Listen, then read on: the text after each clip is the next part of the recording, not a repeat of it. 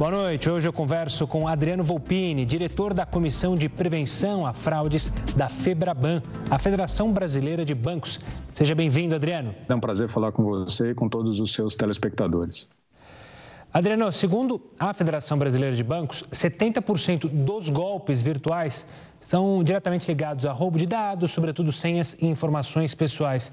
Eu queria que você avaliasse esses dados para a gente e como a Comissão de Prevenção e Fraudes da FEBRABAN tem atuado para impedir esses crimes. Bom, perfeito. É, é, inicialmente, é, esclareceram como se é, concretizam essas fraudes para te dar um pouco mais de ideia é, do motivo que levou a este movimento do fraudador.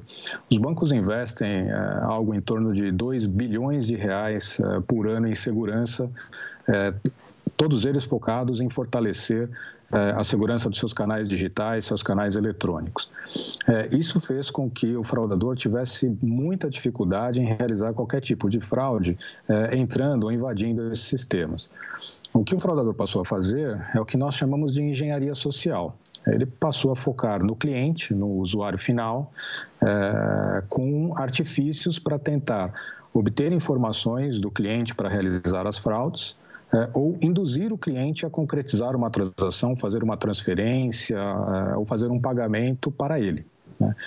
É, e para isso, é, eles se utilizam de algumas é, técnicas, algumas formas. Né? A mais conhecida delas é o phishing, né? onde ele envia um e-mail ou posta algum link no Instagram, no Facebook, para que o cliente, de alguma forma, clique e lá digite os seus dados e com esses dados o fraudador consegue realizar a, a, a transação. Tá? A Febraban, ela vendo este movimento e sabendo da importância da digitalização das transações, não só para os bancos, mas também para os clientes, tem investido fortemente na comunicação uh, com os clientes, com o cidadão em geral. Então, o que os bancos, através da Febraban e com iniciativas próprias, têm feito é um, campanhas, são campanhas uh, muito frequentes e com foco bastante grande em orientar o cliente em qual comportamento ele deve ter no uso dos canais digitais é, durante as suas transações bancárias. Né? É razoável imaginar que, inclusive após pandemia, o número de clientes que passou a utilizar os canais digitais dos bancos é, cresceu e cresceu de forma exponencial. É, esses clientes não necessariamente têm é, todo o conhecimento ou a visão de como se comportar nesse ambiente. É por isso que os bancos uh, tem feito esse investimento bastante relevante nesse sentido. Aqui, um paralelo que eu posso fazer para é, exemplificar o, o, que eu estou dizendo é: se você perguntar para qualquer um que cuidado ele deve ter é, com a carteira ao andar na rua, todo mundo sabe que não é, é indicado deixar a carteira no bolso de trás, que muito provavelmente, se tiver algum batedor de carteira próximo, ele vai roubar sua carteira. O mundo digital, não necessariamente as pessoas sabem o que é, é colocar a, não colocar a carteira no bolso de trás. Né? Então, os bancos têm feito uma instrução bastante grande dos clientes é, para evitar esse tipo de fraude. Adriano, como você disse, né, a educação digital é um é o foco justamente dos bancos para tentar evitar esses crimes. Só que essa educação digital vai até um ponto é, por parte do banco, né? A educação do cliente em se digitalizar é importante e ainda assim é perder o medo. Muita gente ainda deixa de utilizar os meios digitais justamente por desconhecimento é, do digital e por medo. Excelente o ponto. É, assim, os canais digitais dos bancos são absolutamente seguros. Né? Desde a, adoção do cartão com chip, por exemplo, é, onde nós levamos uma tecnologia de ponta que começou a ser uh, expandida aqui no Brasil. Até os dias atuais, os bancos no Brasil são conhecidos por uh, possuírem canais digitais bastante robustos, bastante seguros. Então, os clientes não deveriam ter meio ou qualquer medo ou qualquer receio de utilizar os canais digitais. O comportamento de todos é muito importante. A fraude e, e o crime digital ele não está restrito exclusivamente às transações é, bancárias. Então, o comportamento do cliente é muito importante. Algum, alguns cuidados muito simples, caso adotados, é, eles podem evitar muitos problemas. Então, o, hoje o brasileiro ele não tem tanto cuidado com seus dados pessoais. É muito comum é, você ver o brasileiro é, em qualquer loja, em qualquer site, em qualquer local, é solicitado um cadastro e você acaba preenchendo com todos os seus dados. E para o fraudador, sobretudo esse que realiza a engenharia social, a informação é tudo. Então, proteger os seus dados, o cuidado com as suas informações pessoais, aquilo que você de fato fornece, onde você clica, é, são é, deveria adotar é, como um comportamento no, no, no uso da, da, internet, por exemplo. O comportamento do usuário passa pela proteção dos seus dados pessoais. À medida que eu explorar alguns dos principais crimes aqui, eu consigo fazer para você uma relação direta de que cuidados são necessários em cada um deles. Tá? E antes de eu entrar no crime, eu queria há uma segunda dimensão aqui no crime digital que também é bastante importante, que é a questão da responsabilização. Né? É, hoje, aqui no Brasil, é, responsabilizar qualquer pessoa que se envolve num crime digital, um autor de um crime digital, é muito, é muito difícil. Né? É, a consequência é baixa. Então, é um crime em que você tem lucratividade com baixo risco, então você acaba gerando mais é, interesse. Né? E, e o Brasil está, neste momento aqui, avaliando a sua inclusão é, na Convenção de Budapeste, que é um, uma convenção bastante é, importante que trata é, de um regime internacional de combate ao crime cibernético digital. Né? E essa inclusão do Brasil facilita bastante a cooperação internacional, ou seja, é, qualquer situação em que um criminoso se vale de é, algum endereço, um servidor ou alguma, alguma é, infraestrutura fora do Brasil, é, a autoridade brasileira teria muito, uma condição muito maior e mais rápida de obter as informações. Né? E só que uma das, das premissas é que é, a consequência para o fraudador seja bastante clara e, e, que haja de fato a sensação da, da, punição. Há um projeto de lei em tramitação no, no Congresso no momento, que é o projeto de lei 2638 é, é, que foi é, colocado é, no dia 17 de maio agora e entrou em regime de urgência, que gera exatamente esse tipo de consequência. Ele passa a tipificar o, tipo, o estelionato através do crime eletrônico e amplia de forma importante a pena, passa de 4 a 10 anos de reclusão e é, com ah, um possível agravamento em dois terços dessa pena, é, caso seja usada qualquer infraestrutura internacional para o cometimento dessa fraude. Né? Então, é, por que, que eu estou tocando nesse, nesse tema? Se de um lado eu preciso de clientes e, e o cidadão brasileiro sabendo como se comportar na internet, na outra nós precisamos também gerar consequência para quem comete a fraude e nós estamos num momento importante no Brasil, sobretudo pós-Covid, é, com a possibilidade de é, gerar esse tipo de penalidade aqui a, a um fraudador. Adriano, então vamos entrar no, no, no, tema crime. Quais são os crimes mais comuns no setor bancário hoje em dia? É claro que pela pandemia a gente viu muitos crimes relacionados aos benefícios do governo federal, é, o dinheiro sumir, mas qual mais crimes estão sendo muito usados por esses é, criminosos para se aproveitar justamente do desconhecimento, como você já mencionou é, na, nossa, na nossa conversa, da educação digital do brasileiro? Uhum. É, eu vou citar alguns aqui. O primeiro deles é o que nós chamamos do golpe do falso motoboy. É, é, algo que os bancos têm alertado os clientes com muita frequência. Ele é muito simples. Alguém liga na casa do, do cliente é, para confirmar uma transação. Então ele diz, pergunta se foi feita uma transação de dois mil reais no supermercado. A pessoa imediatamente diz eu não fiz, não reconheço essa transação. E aí ele é, imediatamente também diz para bloquear o seu cartão e estornar essa transação, eu vou pedir que você digite sua senha no telefone e um portador irá buscar o cartão na sua casa. Basta cortá-lo ao meio para que ninguém utilize. É, um portador vai até a casa do cliente e retira esse cartão. É, como ele concretiza a fraude, ele tem o chip. Quando você corta o cartão no meio e não inutiliza o chip, é, o fraudador está de posse de um chip real feito pelo banco. A senha você já digitou no telefone para ele e a partir daí ele concretiza a transação. Muito simples evitar esse tipo de golpe. É, ter em mente que o banco jamais manda um portador na sua casa para retirar nada nem para retirar um cartão, nem para retirar um telefone, muito menos um computador. Em algumas dessas fraudes, fraudes, do golpe do falso motoboy, eles dizem inclusive que a pessoa deve entregar o telefone ou chip é, para uma perícia. Né? Isso também não é verdade, o banco jamais vai na sua casa retirar é, qualquer cartão. Um segundo golpe que também aconteceu e, e tem crescido mais uh, nesse momento de pandemia são uh, tentativas de ludibriar o cliente para que ele realize uma transação uh, para o fraudador. Como eles fazem isso? Eles entram em contato com o cliente se dizendo ou se passando como um funcionário do banco. Nesse contato telefônico, ele pede para que a pessoa realize uma transferência, realize um pagamento a título de teste ou um estorno é, em algumas dessas ligações, eles também pedem para que o cliente libere o acesso remoto ao computador é, do próprio cliente, e aí eles realizam as transações. Né? Também é fácil evitar essa fraude, os bancos jamais entram em contato com o cliente pedindo que ele digite senha, pedindo que ele digite o seu token ou pedindo para ele realizar qualquer transação.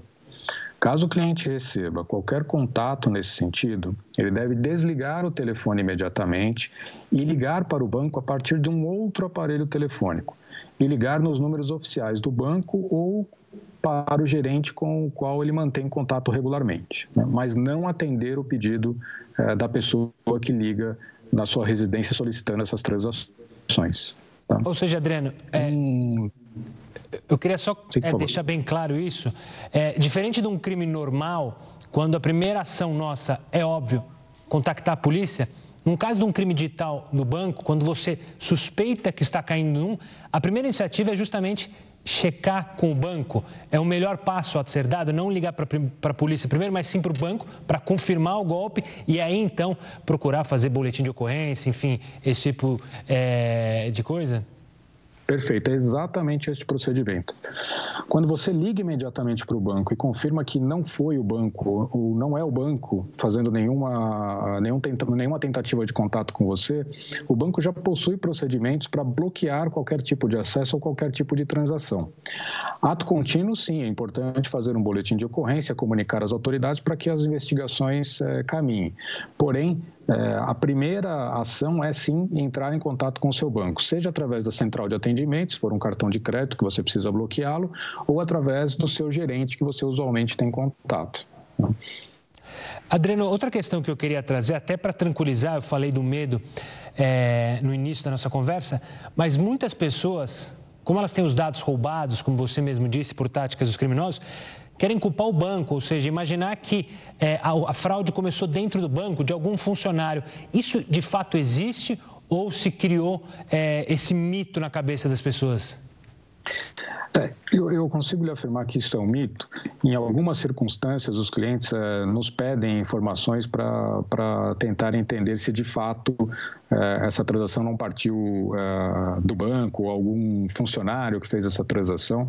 É, os bancos tratam todas as reclamações feitas pelos clientes e avaliam se houve qualquer tipo de problema interno. Né? É, em 100% dos casos, o que é visto são essas práticas, essas técnicas de engenharia social é, que eu acabei de descrever para você. É, inclusive, em algumas situações, nós mostramos ligações de outros clientes que caíram na mesma fraude e as pessoas reconhecem é, o mesmo a mesma tipo de o mesmo tipo de abordagem a mesma forma de execução da fraude. É, infelizmente o, a forma com que eles ligam a maneira com que eles abordam o cliente, eles tentam é, transmitir tanta segurança, eles é, tentam emular tanto a forma com que o banco faz o contato, que a pessoa acaba passando desapercebido detalhes importantes. Vou lhe dar um exemplo claro aqui onde isso acontece. Quando o modelo mental é, é, é muito forte aqui, quando você começa, quando a pessoa começa a ouvir que alguém fez uma transação de dois mil, cinco mil reais na conta corrente dela, é, a preocupação e o desespero cresce tanto que ela se sujeita a fazer tudo o que lhe é pedido para resolver o problema imediatamente, ou seja, para estornar a transação.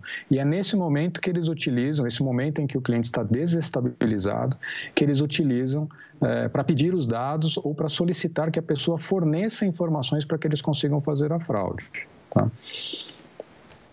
Adriano, quero agradecer demais a sua participação aqui conosco no Estúdio Nisso, tirando as dúvidas e, claro, ajudando as pessoas de casa para não caírem ou não caírem novamente em nenhum tipo de golpe.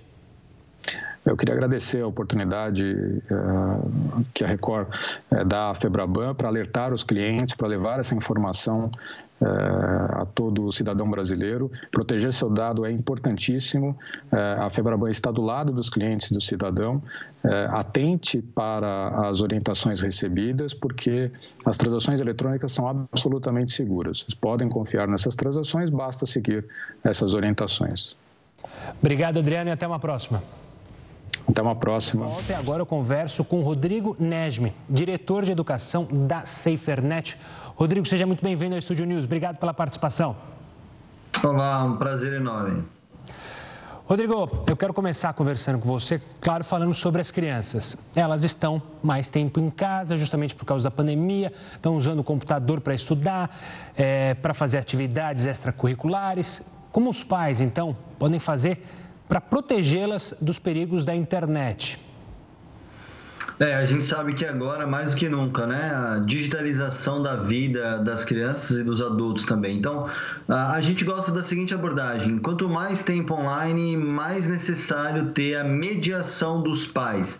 Isso significa usar junto, negociar limites, estar ao lado da criança para usar e aprender a perceber o que, que é que as suas crianças fazem na internet é um bom caminho e uh, o contexto da pandemia acaba favorecendo essa proximidade. Então, sentar junto, navegar junto é fundamental, porque só proibir, só limitar o acesso não cria o mais importante que é relação de confiança e um estímulo para que a criança use de uma maneira positiva, mas também segura e responsável. Então, a criança pode dominar muito o aparelho tecnicamente, mas noções de cuidado, noções de ética, de respeito e mesmo de segurança, só mesmo nós adultos, cuidadores, podemos criar numa relação de confiança, é, usando junto com a criança, fazendo o que a gente chama dessa mediação é, positiva e inspiradora. Rodrigo, você falou da proibição, eu quero tocar nesse assunto. Como você mesmo disse, alguns pais têm essa mentalidade que proibir é o caminho.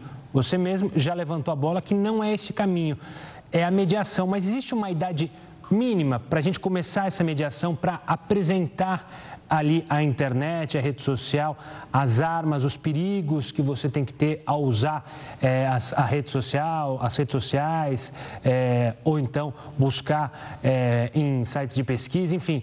Qual é a idade mínima para a gente começar esse assunto com crianças?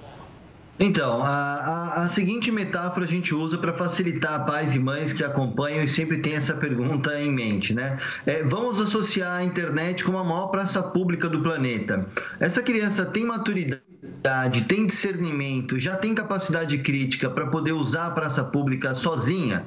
Essa é uma pergunta que a gente tem que se fazer, porque não é apenas a idade cronológica que conta. Aqui, mais importante do que a idade cronológica é a capacidade de maturidade, de leitura do cenário. Pensa se essa criança poderia ir sozinha para a escola, poderia pegar um ônibus. Né? Nesse sentido, é muito abstrato, mas é porque cada criança, cada família tem um contexto.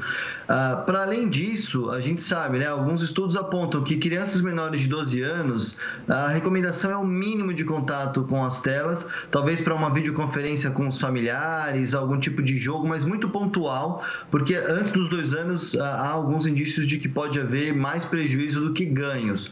E depois, a ideia é que isso tenha sempre moderado com negociação do tempo de uso.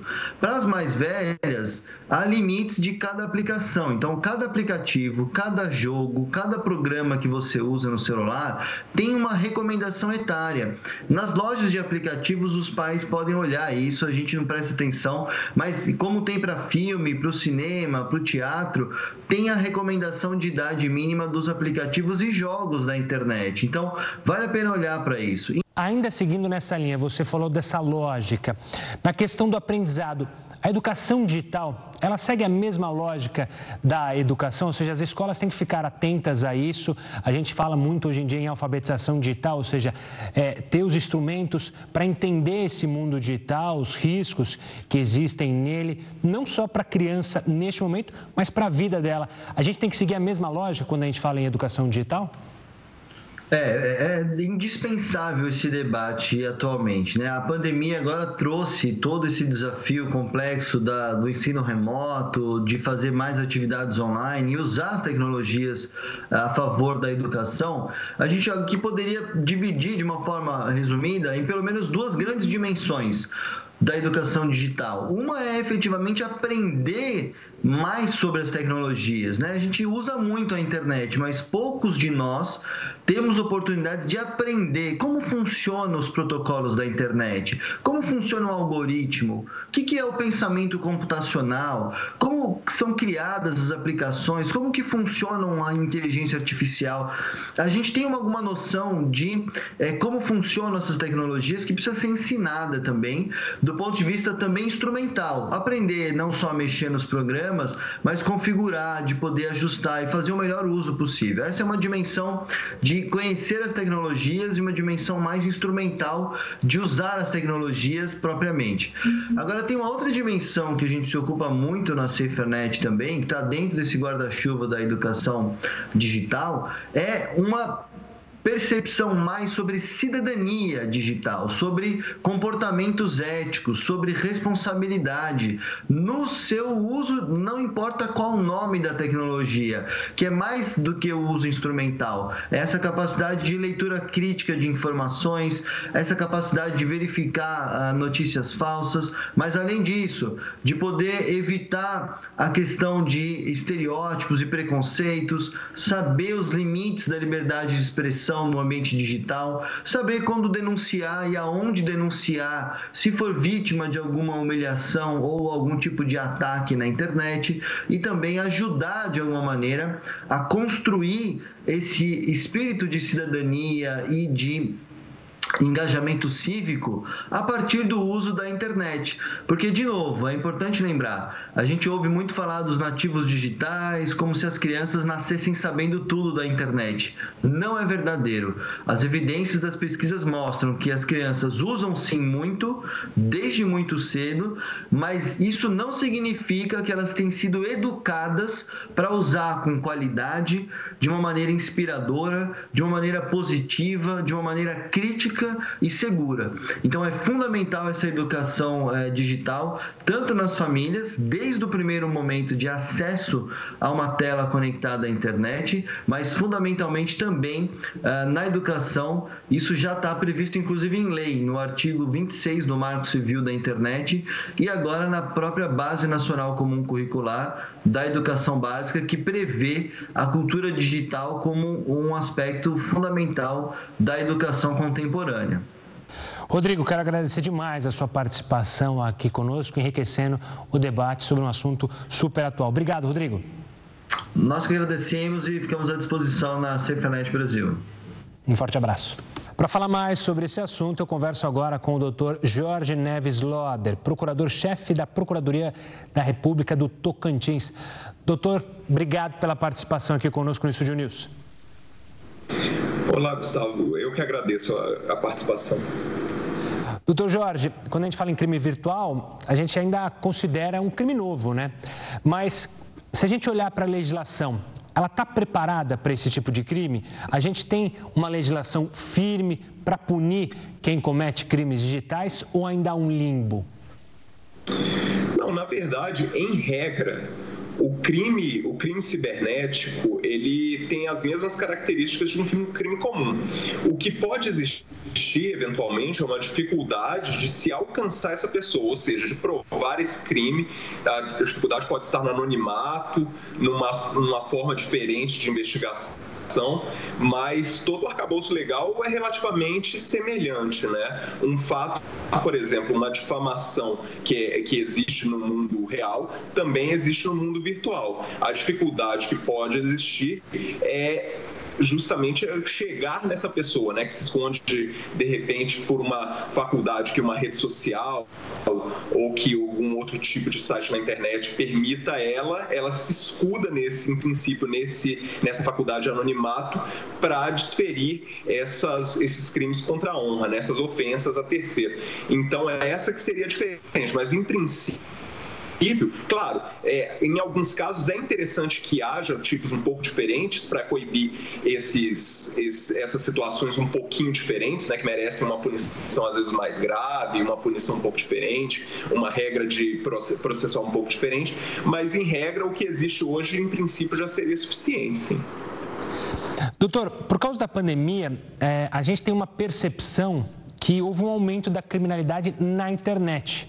A gente pode citar como exemplo o, as fraudes que, que ocorreram nos aplicativos relacionados ao auxílio emergencial para captar dados ou então aplicar fraudes. É, tem muita gente que foi sacar o dinheiro e aí já tinha sido usado porque já tinha sido pago um boleto. Como é que você analisa essa situação? Houve mesmo um aumento da criminalidade? Essa percepção nossa da sociedade vai de encontro aos números mesmo?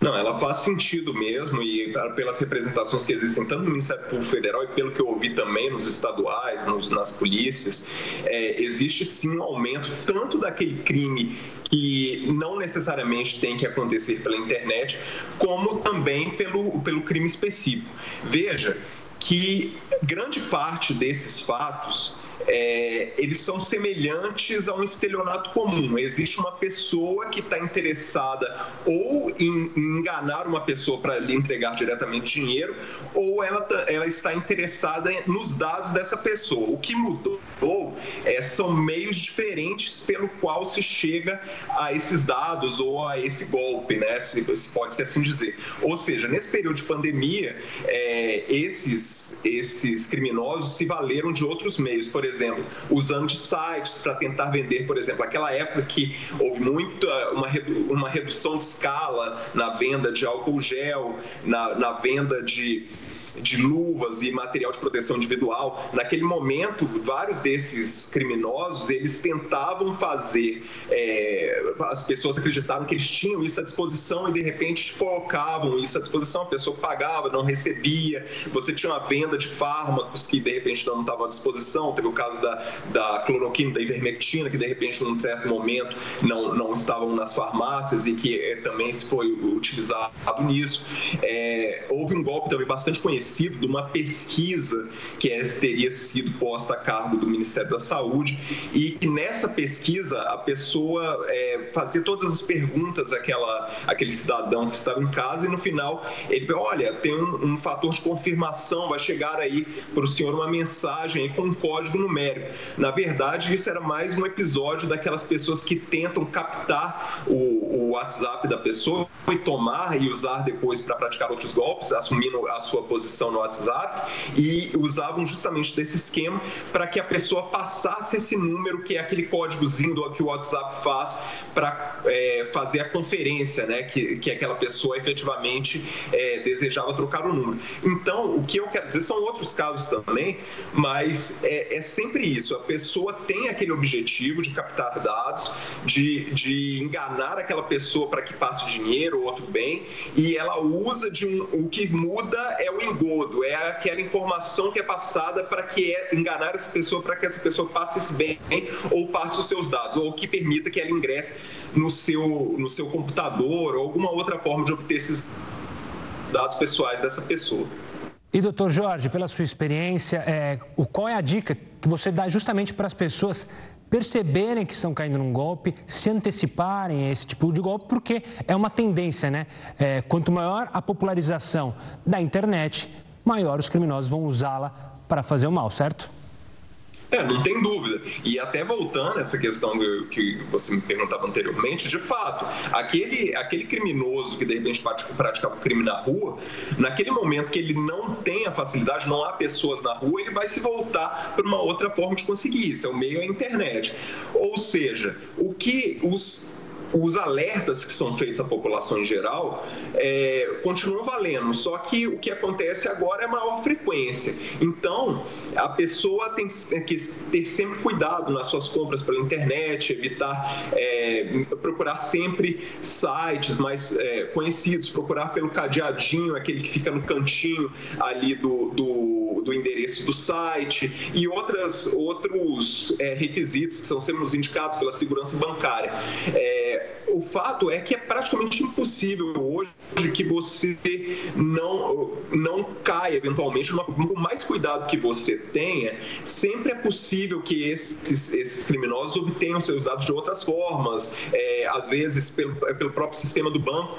É, é difícil hoje é, conhecer uma pessoa que não não tenha nunca é, tido seus dados clonados no bancários e, e que né, alguém não tenha feito compras em seu nome, né? Mas é, o que é importante é que a gente esteja sempre tentando nos proteger das melhores formas, utilizando também da, da melhor tecnologia no seu próprio computador para evitar a invasão. São essas as dicas que podem ser é, dadas para aquelas pessoas que pretendem se ver livres desses crimes, né? Doutor Jorge, quero agradecer demais a sua participação aqui conosco no Estúdio News. Muito obrigado e até uma próxima. Nós que agradecemos o espaço, Gustavo. Forte abraço, doutor Jorge. Estúdio News fica por aqui. Eu conversei com o Dr. Jorge Neves Loader, procurador-chefe da Procuradoria da República do Tocantins, Adriano Volpini, diretor da Comissão de Prevenção a Fraudes da FEBRABAN, a Federação Brasileira de Bancos, e Rodrigo Nesme, diretor de Educação da SaferNet. Você já pode acompanhar essa entrevista pelo nosso canal no YouTube, no Play Plus e também pelo nosso podcast disponível já nas plataformas Spotify e Deezer. Semana que vem tem mais. Até lá. Tchau, tchau.